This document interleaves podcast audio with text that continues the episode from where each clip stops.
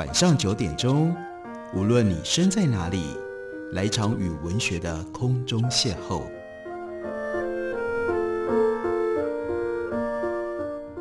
杨照谈书，邀您一同遨游文学世界，认识古今中外的经典之作。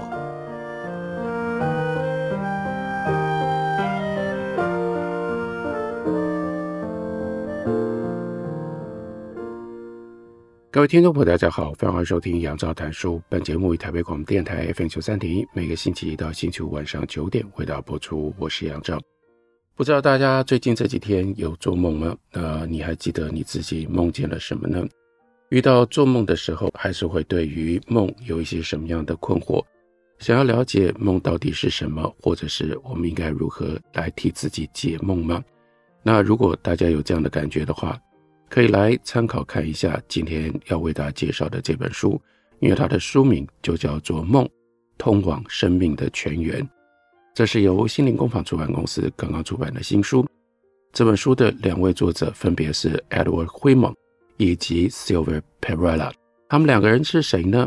我们的译者王浩威替我们写了一个稍微比较详细的作者的介绍。Edward Whitman 他是一九一二年出生在维也纳。一个典型的犹太家族，我们听到这样的一个出生的背景，当然就立刻联想到精神分析之父，也就是弗洛伊德。弗洛伊德就是在维也纳形成了他的精神分析的理论。另外，弗洛伊德重要的身份也是来自于他的犹太的血统。那惠特曼是在一九三六年从维也纳大学获得了医学的学位，当时他学习的重点那就是阿德勒。和荣格的精神分析学问。两年之后，他在维也纳沦陷、被德国占领的最后一刻，逃到了美国。他的父母没有逃出来，都是死在奥斯维茨集中营当中。在他成长的过程当中，维也纳当然充满了强烈的弗洛伊德的氛围。不过，惠特曼做了不同的选择，他选择了荣格心理学以及另类医疗。尤其是称之为叫做顺势疗法 （homeopathic medicine），这在当时是比较没有那么流行的一种学问。在第二次世界大战之后，大部分从事分析心理学的人回到了苏黎世去找荣格继续训练分析。惠特曼又跟人家做了不一样的选择，他竟然是回到了柏林，他去找 Gustav Heier 继续来分析。对他来说，Gustav Heier 比他当时在纽约所接受的荣格分析师要来的好太多了。Gustav Heier 是荣格派的心理学家，也是德国第一个被荣格心理学吸引的重要的人物。海尔是在慕尼黑的一名医生。一九一八年，他和 Lucy Grote 结婚。Lucy Grote 又是 Jingle 的学生。Jingle 呢是按摩师、舞者和身体心理治疗的先驱。所以在这方面就跟身体有非常密切的关系，这也是荣格心理学当中注重的一个重点。因此海尔就有机会和他的妻子 Lucy 两个人共同开创了一种结合生理跟心理治疗的方法。他们都在一九二零年代的中期接受了荣格的训练海尔变成了荣格的密友。当荣格担任世界医学心理治疗大会主席的时候，Heier 是荣格的第一位副手，荣格也替 Heier 的著作，书名叫做《心灵的有机体》，写了一篇介绍。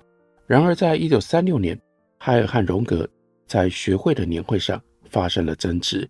海尔后来又跟妻子 Lucy 离婚，而且呢，他加入了纳粹党，并且在柏林叫做 Gurlinger Institute 戈林研究所教书以及看病。尽管他显然并不是一个反犹主义者，但是呢，他却到一九四四年，顺着当时的潮流，他才退出纳粹党。一九四四年，还负责审查荣格著作的德文版。他批评荣格所吸引的这些西方民主观众，还有呢，荣格对于极权主义的攻击，而且还有荣格对于极权主义的攻击。战后，荣格就谴责海尔的。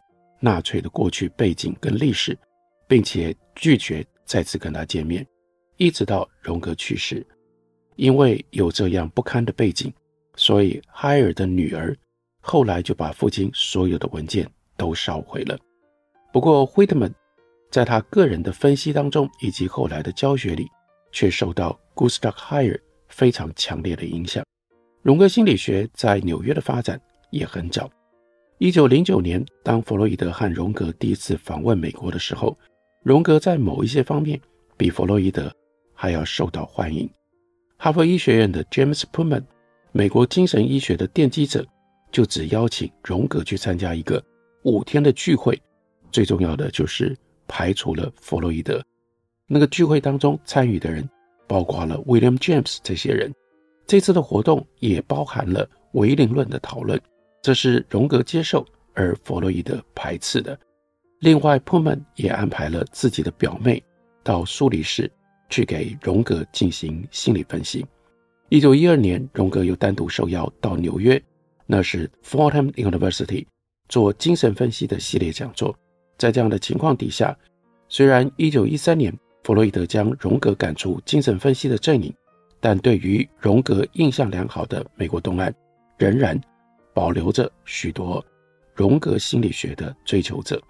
例如说，Beatrice Kinkel，这是一位女医师。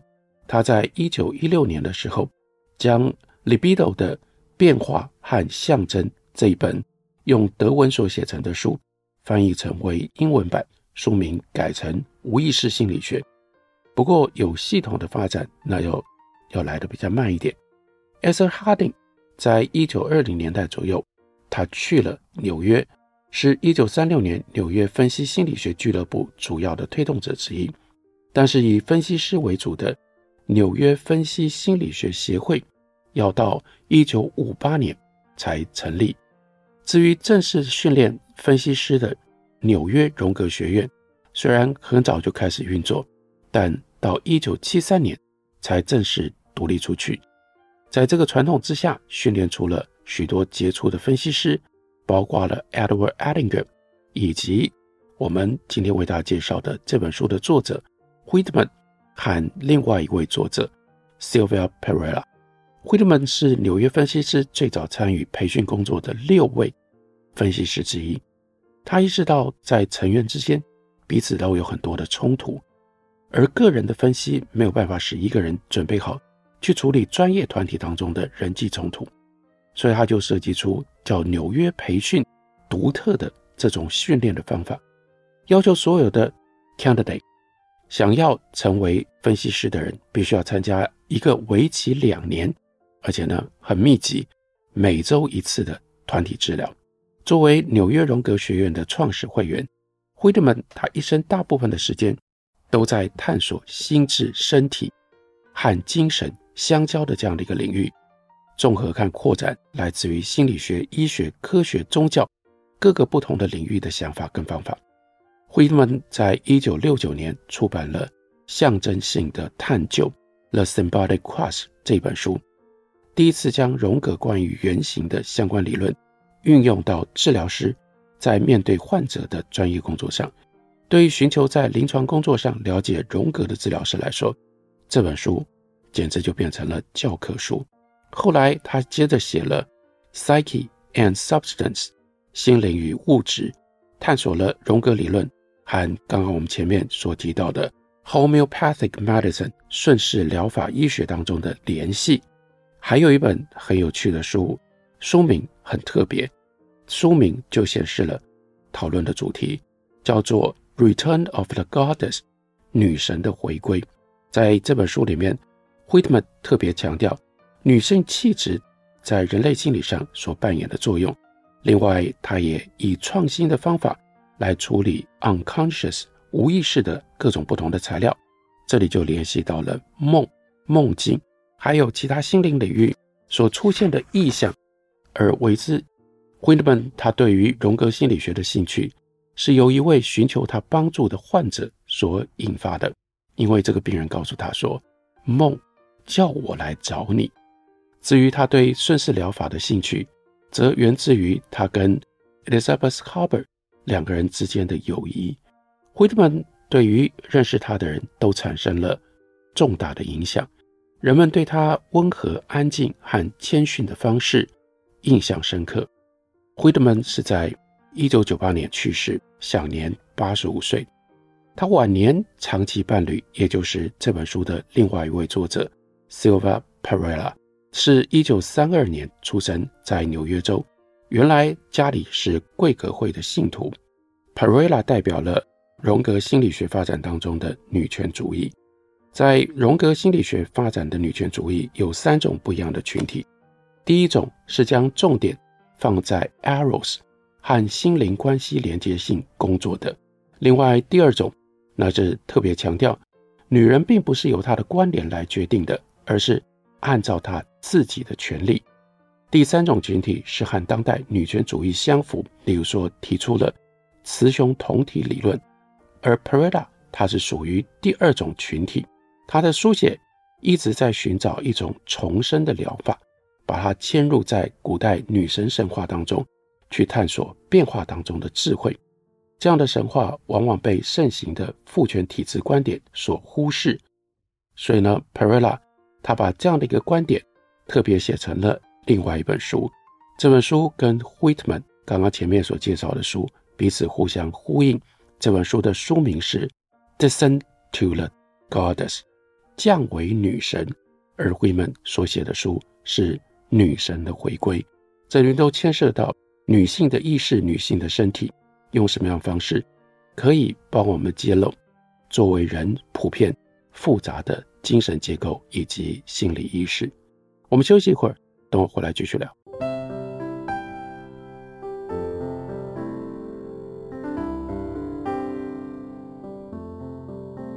听见台北的声音，拥有颗热情的心，有爱与。梦想的电台，台北广播 FM 九三点一。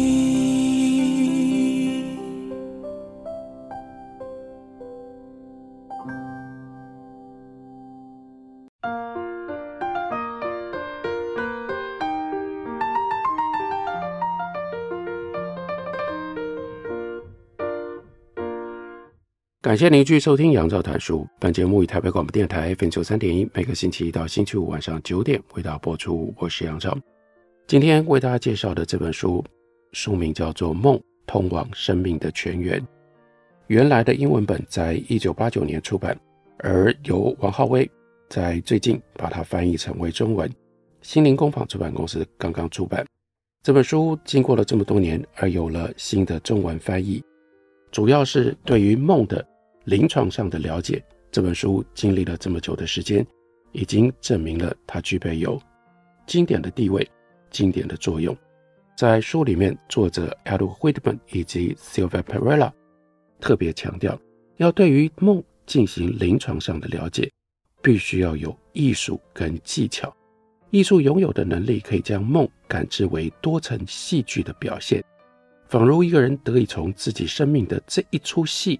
来见证某一个场景，这就是这整本书关于梦的解读最特别的一个观念，最特别的一个出发点，把我们的梦想象理解成为一出戏里面的一个场景。那我们要去解梦、了解梦，就是尽可能的去推演、去还原这样的一个场景，应该是发生在什么样的一出戏里？这个场景之前、之后，戏剧要如何堆叠，要如何开展？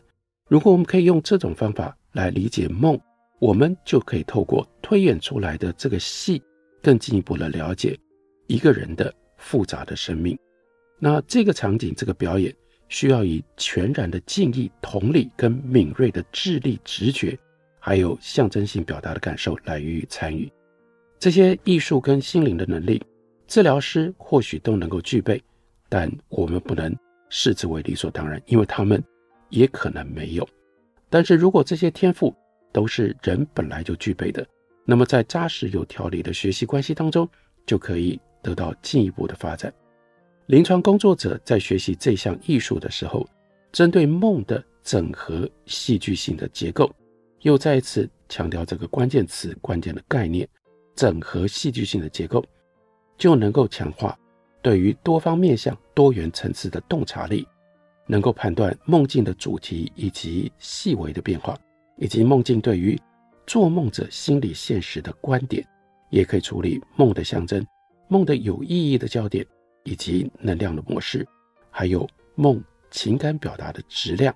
但这里特别强调的是，你必须要有这样一种艺术的亲近性、艺术的能力，要不然你就无法去探索人在梦当中他所显现出来的这个戏剧性。最好诗歌、童话、文学、音乐、视觉艺术等等各种不同的意象，这都是让我们可以对于梦进行品鉴非常重要的一些背景训练。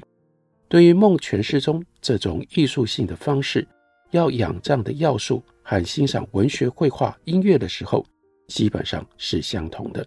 需要的敏感，包括对于主题的内容和角色的特殊性质，对于演出、对于人物、对于形式、场景三者之间的相互的关系。需要的敏感，包括梦中事件的节奏。所以，为什么要有音乐部分的背景？你要去想。要去理解，梦是用快慢，或者是有程式跟展开，或者是它是细碎零散碎片化的。另外，情绪是有色彩、是有调性的。梦里面经常是以不同的颜色来反映、来记录我们的情绪。梦还有 texture，它有那种性质上，有的时候是一致的性质，有的时候是。不一致的性质，那就更不要讲主题啦、意象啦、行动、人物所产生的各种不同的差异。还有，你要有最好像是建筑一般的一种敏感性，于是你就会注意到梦的尺度。有的时候梦是大的尺度，有的时候是非常细小的尺度，不一样的尺度也就显现出梦呈现的不同的方式，还有梦。和我们现实生活、现实人生之间的关系，这里特别强调，荣格学派的释梦、解梦，从一开始就一直把梦视为做梦者心理状态一种预言式的象征性的陈述，一切呢是精准而客观的，是做梦的人和他的分析师的意识，是为了做梦者和替他解梦的人，当然，这个解梦的人可以是。分析师也可以是做梦的自己的，也可以是做梦的这个人。那这是梦，是为这样的一个程式，梦是为这样的一个程序，这样的一个过程是量身定做的。梦像 X 光，或者更恰当的说，像是出于大师笔下的杰作，从始终未知也未曾意识到的角度来揭显做梦者当下心理状态多层次的讯息。艺术技巧以及实物是理解这一切细微事物所必要的。然而，永远不变的，临床工作者带着异乎寻常的精确性去发现梦境所描述的是做梦者所面对的心理状况。这一切是这样的，只要我们用心钻研梦，就可以发现所有这一切戏剧性的结构，以及结构中的每一个意象，刚刚好就像镜子一样。反映反射出做梦者的心理状态，同时呈现出可以代表当前心灵能量模式的象征的画面。在梦里面，没有任何次要的面相是不相干的，这就是梦的准确性。荣格心理学当中深深相信的前提，建构出这样的一个梦，所有的一切是要一起传递某一些意义深远而主题深入的讯息。在这本书里，具体的告诉我们，这样的梦到底在显示什么？例如说，显示了自我。有些时候，梦中的自我所代表的是做梦者对于认同的确实感跟整体的感觉，仿佛是目击者或者是演员。例如讲到了一个梦，这个梦是我看见我的孩子们在大街上玩耍，所以警告他们要他们待在院子里，但是呢，他们反而冲向大街。梦中这个叫做 dream ego，梦中自我表现的是做梦者的行动的倾向。这个梦指出了跟他平常做法跟良好意图的反作用的效果。另外一个例子，一个男人做了这样的一个梦：木匠带来一艘船，让我修理，确信我一定可以在我新开了的店里面把这艘船给修理好。这是因为这个做梦者他不太相信自己的能力，怀疑是否能够完成这项任务。这个梦呈现出大我向梦中自我 （Dream Ego） 担保，要他相信自己可以完成这项任务。另外一方面，如果做梦者对木匠的联想是负面的，而且他很确知自己的能力，那么这个梦就比较像是一种警告。不论是哪一种情境，梦中自我跟现实当中做梦者自身的意识是相似的，只是从无意识所接受到的，可能是担保，也有可能是警告。尤其是因为梦所呈现的许多的意象是来自于引导大我之观点的时候，如果做梦者自己也出现在梦中，这意象跟做梦者个人经验的自我认同，也就是自己对自己的理解，很可能会不一致。最常见的是做梦者，也就是 Dream Ego，它出现的样子会像是从另外一个更广的、更大的这种观点，也就是称之为叫做引导大我，他看待这个自我，把自我客体化所呈现出来的。它可能被描写成为仍然是未知跟无意识的潜能倾向弱点。举一个例子，一个在意识的层面认为自己有爱心且乐于助人的人，他会做什么的梦呢？他就梦见说，有人请求我去拯救一个受伤的孩子，我没去那个痛苦的场景，而是我竟然把我的手帕交了出去。这不是这个男人对自己认定的形象。他于是抗议自己实际上绝对不会这样做。然而，这是来自于引导大我的观点，是质疑、质问这个男人他自以为乐于助人的形象。虽然有一些困难，但随着这强烈的领悟，他终于意识到这场梦呈现的自我的真实的样貌，他其实是拒绝承担责任的。他没有真正照顾自己内在的小孩，而是以象征的高贵绅士的姿态。予以取代。进一步处理梦境之后，他明白自己也就是貌似绅士的风度来对待他人的。一般而言，梦中自我的品质可以依据叙述的语调、行动和态度等等种类跟质量，以及和梦中其他面相或者是其他人物的关系模式来进行评估。这些可能也和做梦者的自我他所进行的描述是有关系的。做梦者的自我意识是否稳定，或者是不是有好的整合，有赖于几项基础的条件，包括了道德需要和情境情感所需要的自我的察觉，是不是有能力而且有准备，能承担做出适当的决定跟行动。梦的意象表现了各种执行能力的成功或失败，包括管理、建立关系、驱动。驾骑、航行、飞行、探索、支撑、照顾、保卫等等，所有的这些的能力，用这种方式来看待梦，尤其是看待梦和自我之间的关系。对于荣格心理学来说，Friedman 和 Perella 就特别强调，我们才能够拨开各种不同的自欺，真正看到从一个更高的层次，引导大我比较客观的方法来认知自己。表现自己。这本书书名叫做《梦通往生命的泉源》，介绍给大家，推荐给大家。感谢您的收听，明天同一时间我们再会。